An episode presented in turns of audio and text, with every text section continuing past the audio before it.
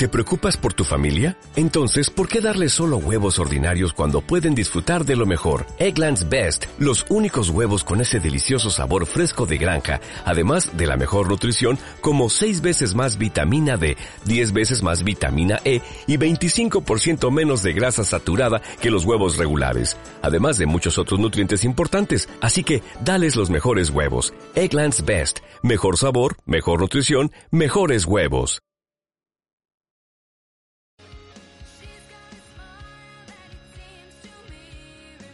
Esto es En Geopolítica, un espacio alternativo para analizar el mundo en el siglo XXI. Escúchanos en iVoox, Anchor, Spotify y Google Podcast. Igualmente, síguenos en Facebook, Twitter y Telegram como en Geopolítica. En Instagram como en Geopolítica 21.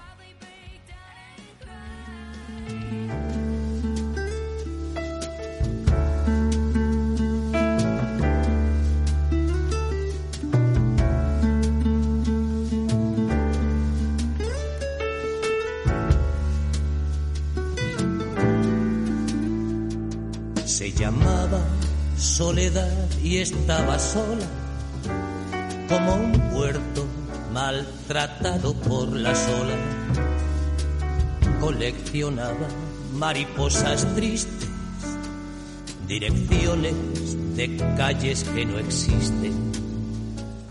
Pero tuvo el antojo de Y con Más guapa que cualquiera abrimos el programa del día de hoy, miércoles 30 de noviembre de 2021. Iniciamos esta transmisión desde la ciudad de Bogotá.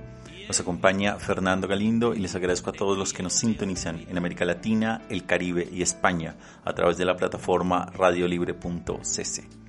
Igualmente, saludamos a quienes nos escuchan como podcast en estas y otras geografías en iBox, Anchor, Spotify, TuneIn, Apple Podcast y Google Podcast. Esto es En Geopolítica, un espacio alternativo para analizar el mundo en el siglo XXI. Bienvenidos.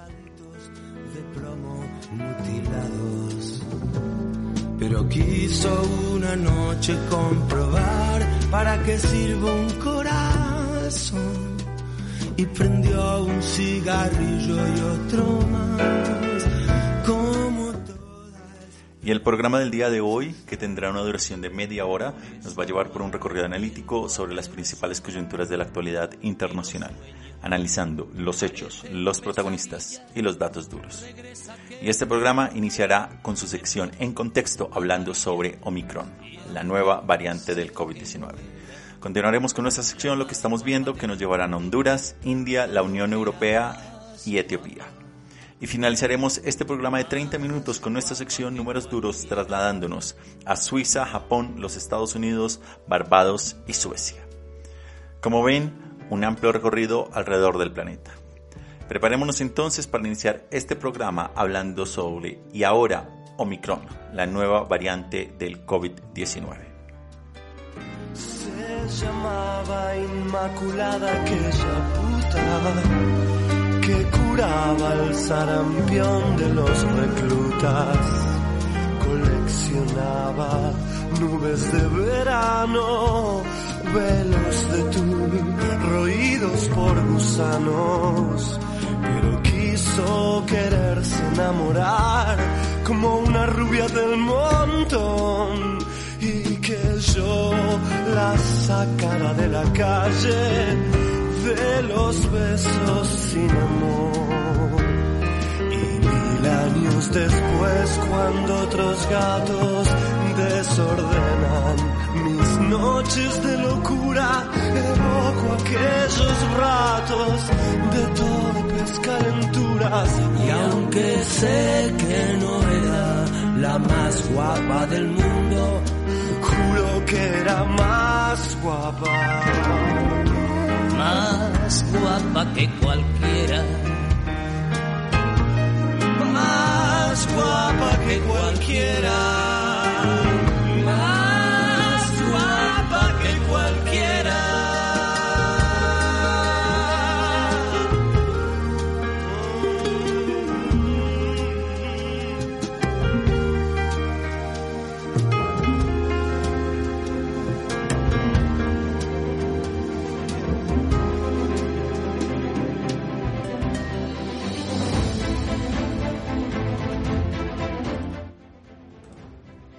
Y ahora Omicron. La nueva variante del COVID, Omicron, ya se ha extendido por todo el mundo. Aunque hay más preguntas que respuestas sobre sus características, esta variante ya está empezando a preocupar a muchos de los líderes mundiales que esperaban que la era de los cierres, repentinos y las prohibiciones de viajar fueran cosa del pasado. Y es que después de casi dos años de perturbaciones en las vidas y en las economías, lo que está en juego para los líderes mundiales es bastante alto. La pregunta aquí es quién es vulnerable a las consecuencias políticas de los nuevos casos y sus costosas precauciones. Démosle una mirada a lo que es el caso de Italia y del primer ministro italiano Mario Draghi. Y es que Italia sufrió uno de los peores brotes tempranos del COVID-19 en 2020. Pero desde que llegó al poder hace 10 meses, Mario Draghi se ha dado paso a un raro periodo de estabilidad en un país que durante mucho tiempo estuvo plagado de grandes oscilaciones políticas.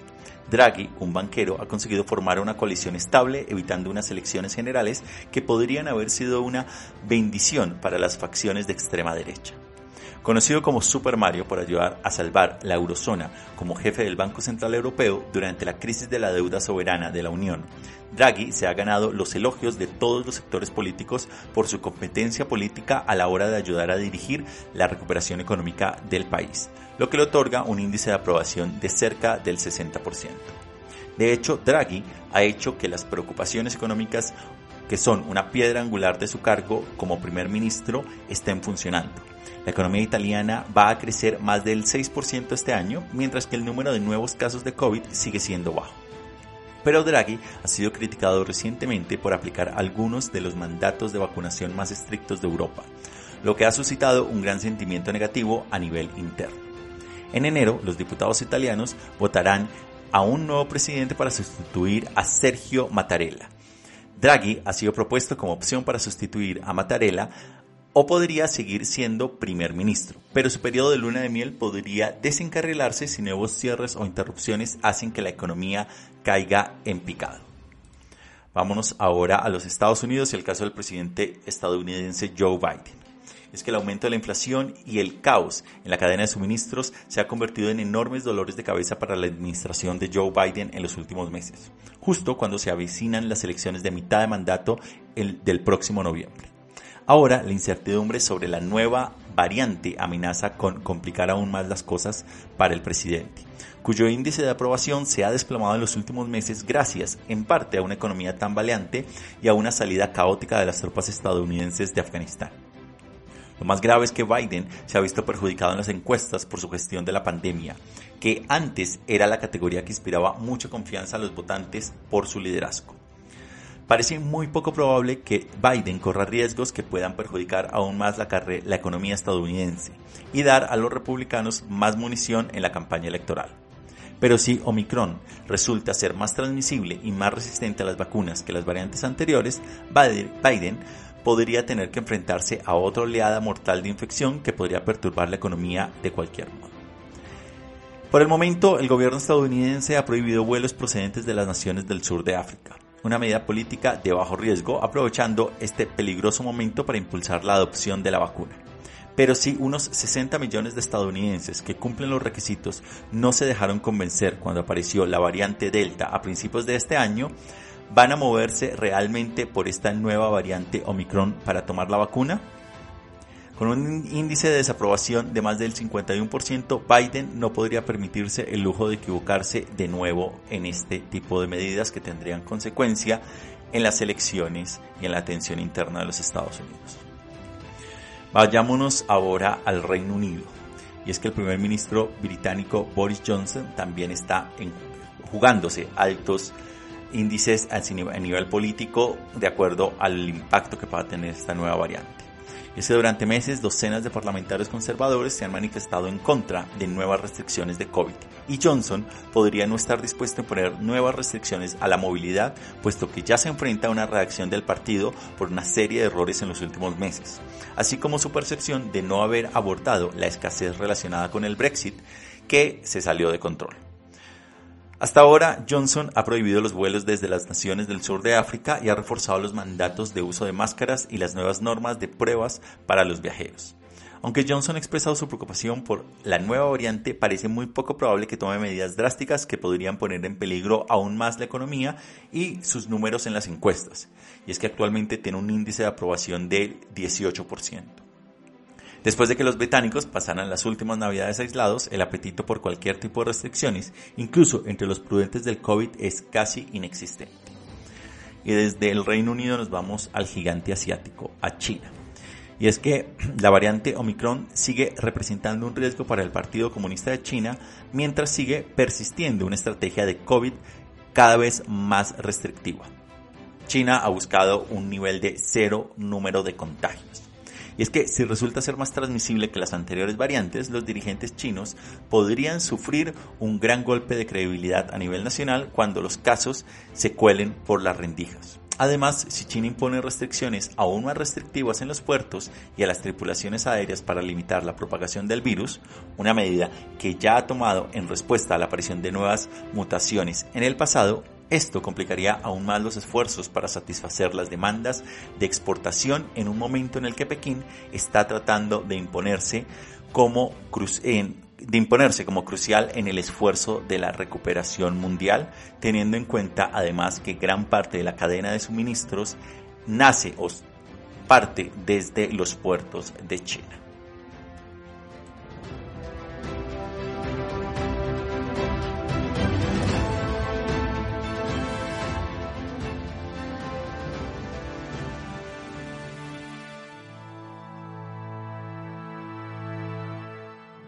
Con su boina calada, con sus guantes de seda,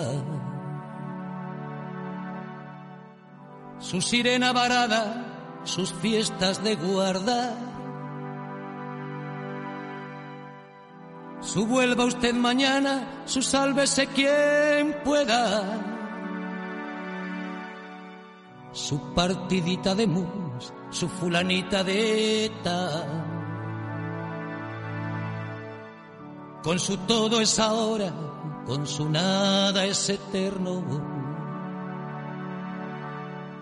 Con su rap y su chotis, con su ocupa y su esquí. Aunque muera el verano y tenga prisa el invierno, la primavera sabe que la espero en Madrid. Con su otoño Velázquez, con su torre Picasso, su santo y su torero, su atleti, su borbón, sus gordas de botero, sus hoteles de paso, su taleguito de jazz, sus abuelitos al sol con su hoguera de nieve, su verbena y su duelo. Su 18 de julio, su 14 de abril. A mitad de camino entre el infierno y el cielo. Yo me bajo en Atocha, yo me quedo en Madrid. Aunque la noche delire como un pájaro en llamas. Aunque no dé a la gloria la puerta de Alcalá.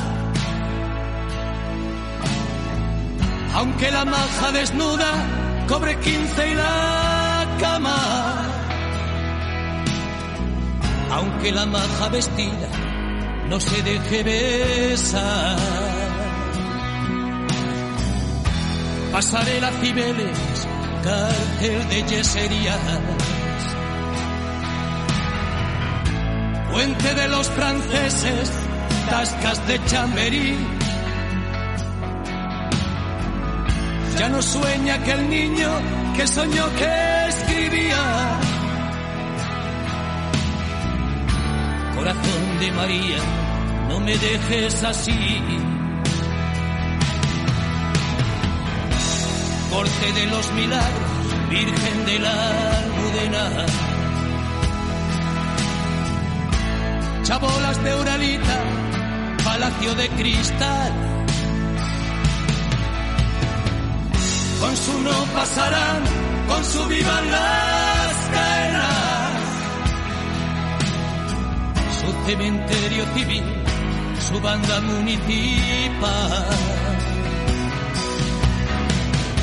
He llorado en Venecia, he perdido en Manhattan. He crecido en La Habana, he sido un paria en París. México me atormenta, Buenos Aires me mata. Pero siempre hay un tren que desemboca en Madrid. Pero siempre hay un fuego. Pero siempre hay un niño que envejece en Madrid. Pero siempre hay un vuelo. Pero siempre hay un coche que derrapa en Madrid. Pero siempre hay un bar. Pero siempre hay un fuego que se enciende en Madrid.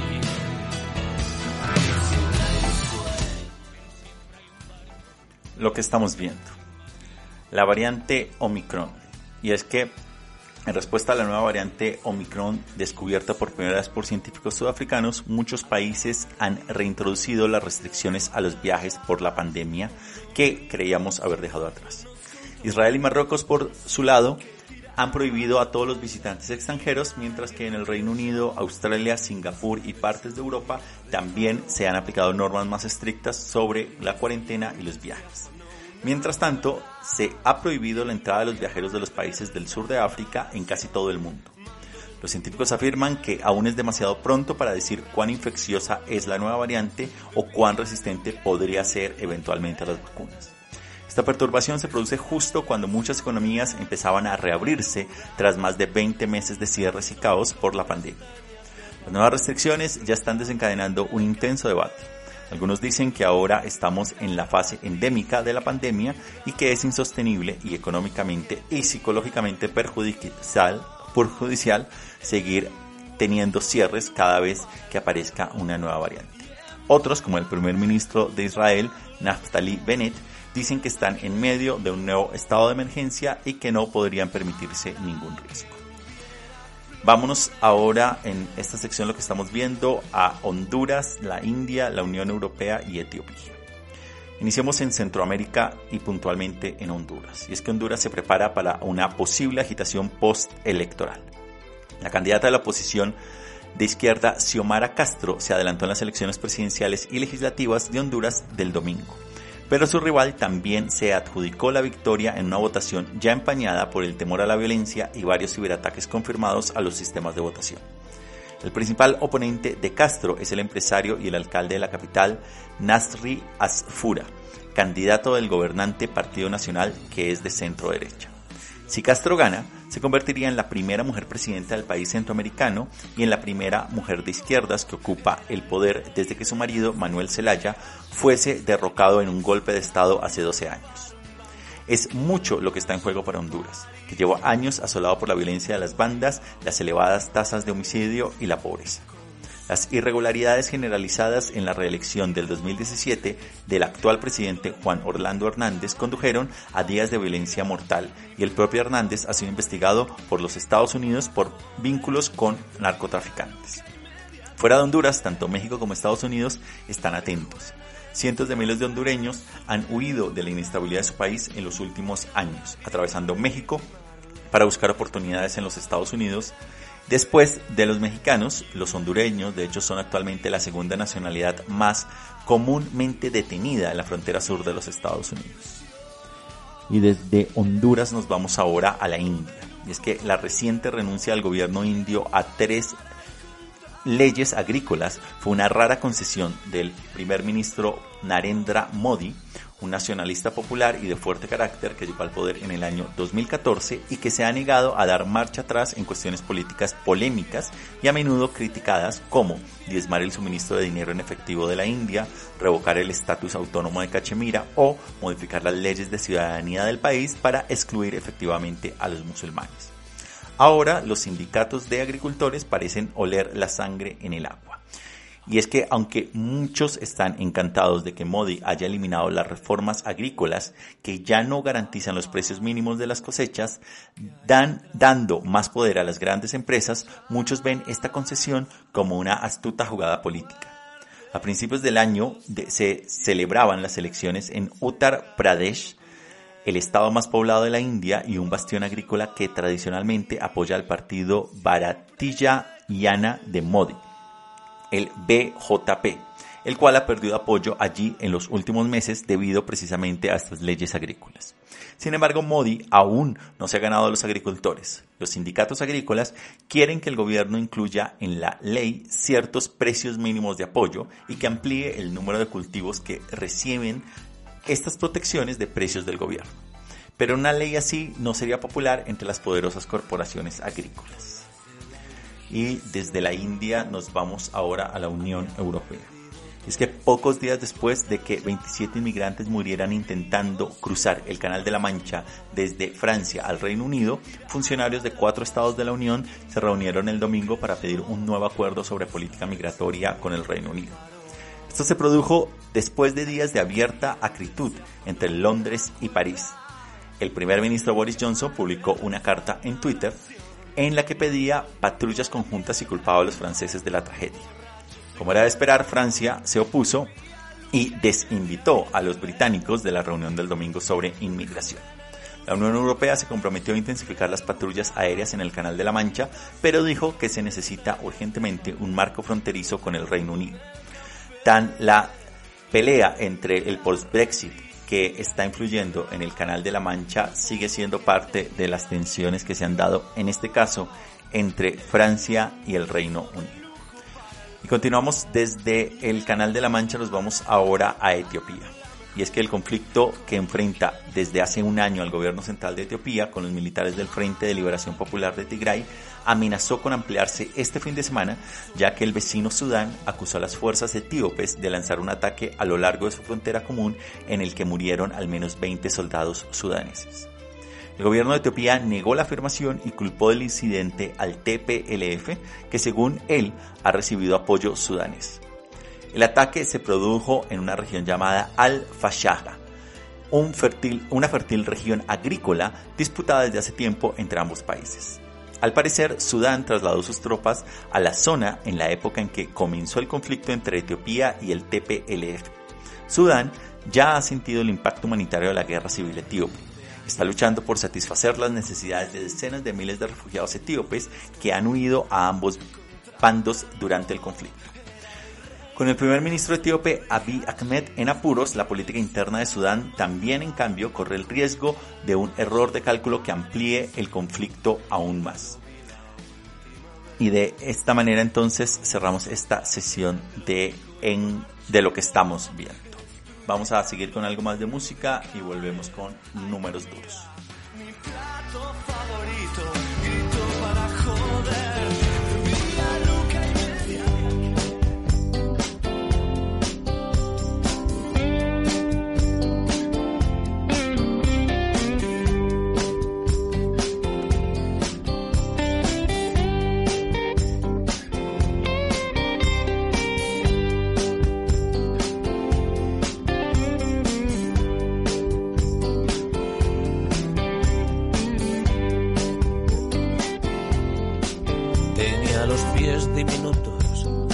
Ojos color verde marihuana. A los 14 fue la reina del instituto, el curso que repetí. Las del octavo derecha dijeron, otra que sale rana.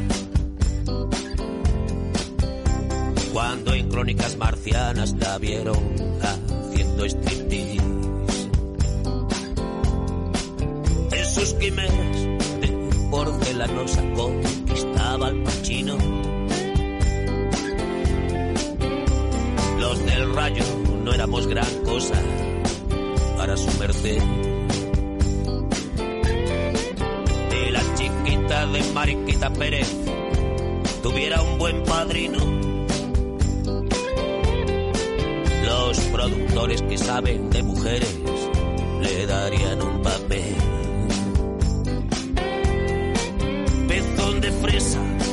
Lengua de caramelo. Números duros. Vamos a ir a Suiza, Japón, los Estados Unidos, Barbados y Suecia. Iniciamos en Suecia, en Suiza, y el número que nos lleva allí es 63. Los primeros resultados de un referéndum nacional revelan que el 63% de los votantes suizos apoyan la legislación que obliga a los residentes a mostrar una prueba de vacunación, un resultado negativo en la prueba o la recuperación del COVID para entrar en los espacios públicos. En medio de un aumento de casos del COVID, el gobierno suizo ha optado por no imponer nuevas restricciones como lo han hecho otros estados europeos. El siguiente número nos traslada a Japón y es 6.750 millones. Es que Japón ha invertido en su presupuesto 6.750 millones de dólares en su presupuesto anual en defensa, lo cual ya es un récord y una señal de temor de que Tokio a, los, a las crecientes amenazas de seguridad en su zona fronteriza. El nuevo ministro japonés Fumi, Fumio Kishida se ha comprometido a duplicar el gasto en defensa de Japón hasta alcanzar el 2% del Producto Interno Bruto. El siguiente número es 5 y nos lleva a los Estados Unidos. Y es que las acciones de Twitter se dispararon un 5% el lunes, inmediatamente después de que el CEO y cofundador Jack Dorsey anunciara que dejaba la compañía.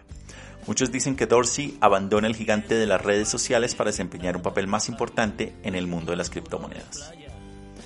El siguiente número nos traslada a Barbados y es 30. Y la nación insular de Barbados se ha convertido en la en una nueva república, la más reciente esta semana, convirtiéndose en el primer estado en casi tres décadas en separarse de la, de la colonia británica, de la, la independencia británica. Sin embargo, seguirá siendo parte de la Commonwealth británica. Y el siguiente número nos traslada a Suecia y es 7.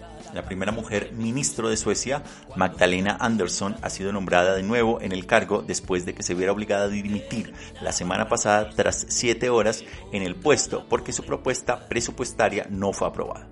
Aún así, será difícil para Anderson, socialdemócrata, conseguir algunas cosas, ya que su partido tiene menos de un tercio de todos los escaños parlamentarios. Habría matado yo, que cuando me muero ya, nunca es por amor. Se masticaba en los billares que el rayo había bajado a segunda.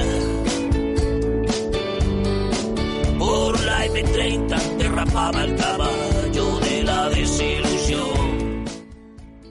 Y de esta manera llegamos al final del programa del día de hoy. Tuvimos un recorrido alrededor del planeta que inició hablando sobre la nueva variante Omicron y las posibles consecuencias que esto puede tener en lo que estamos viendo de la recuperación económica a nivel global.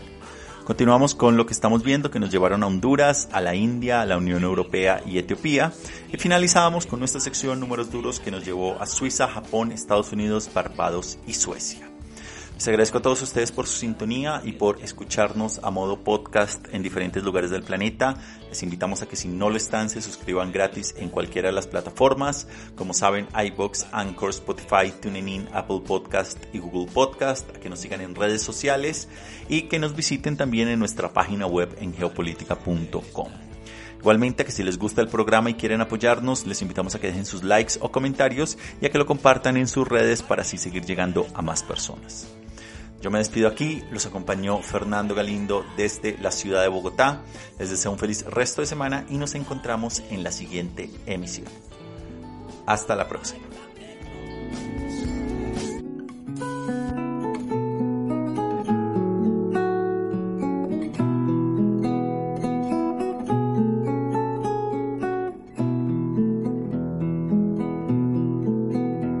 Si a medianoche por la carretera que te conté.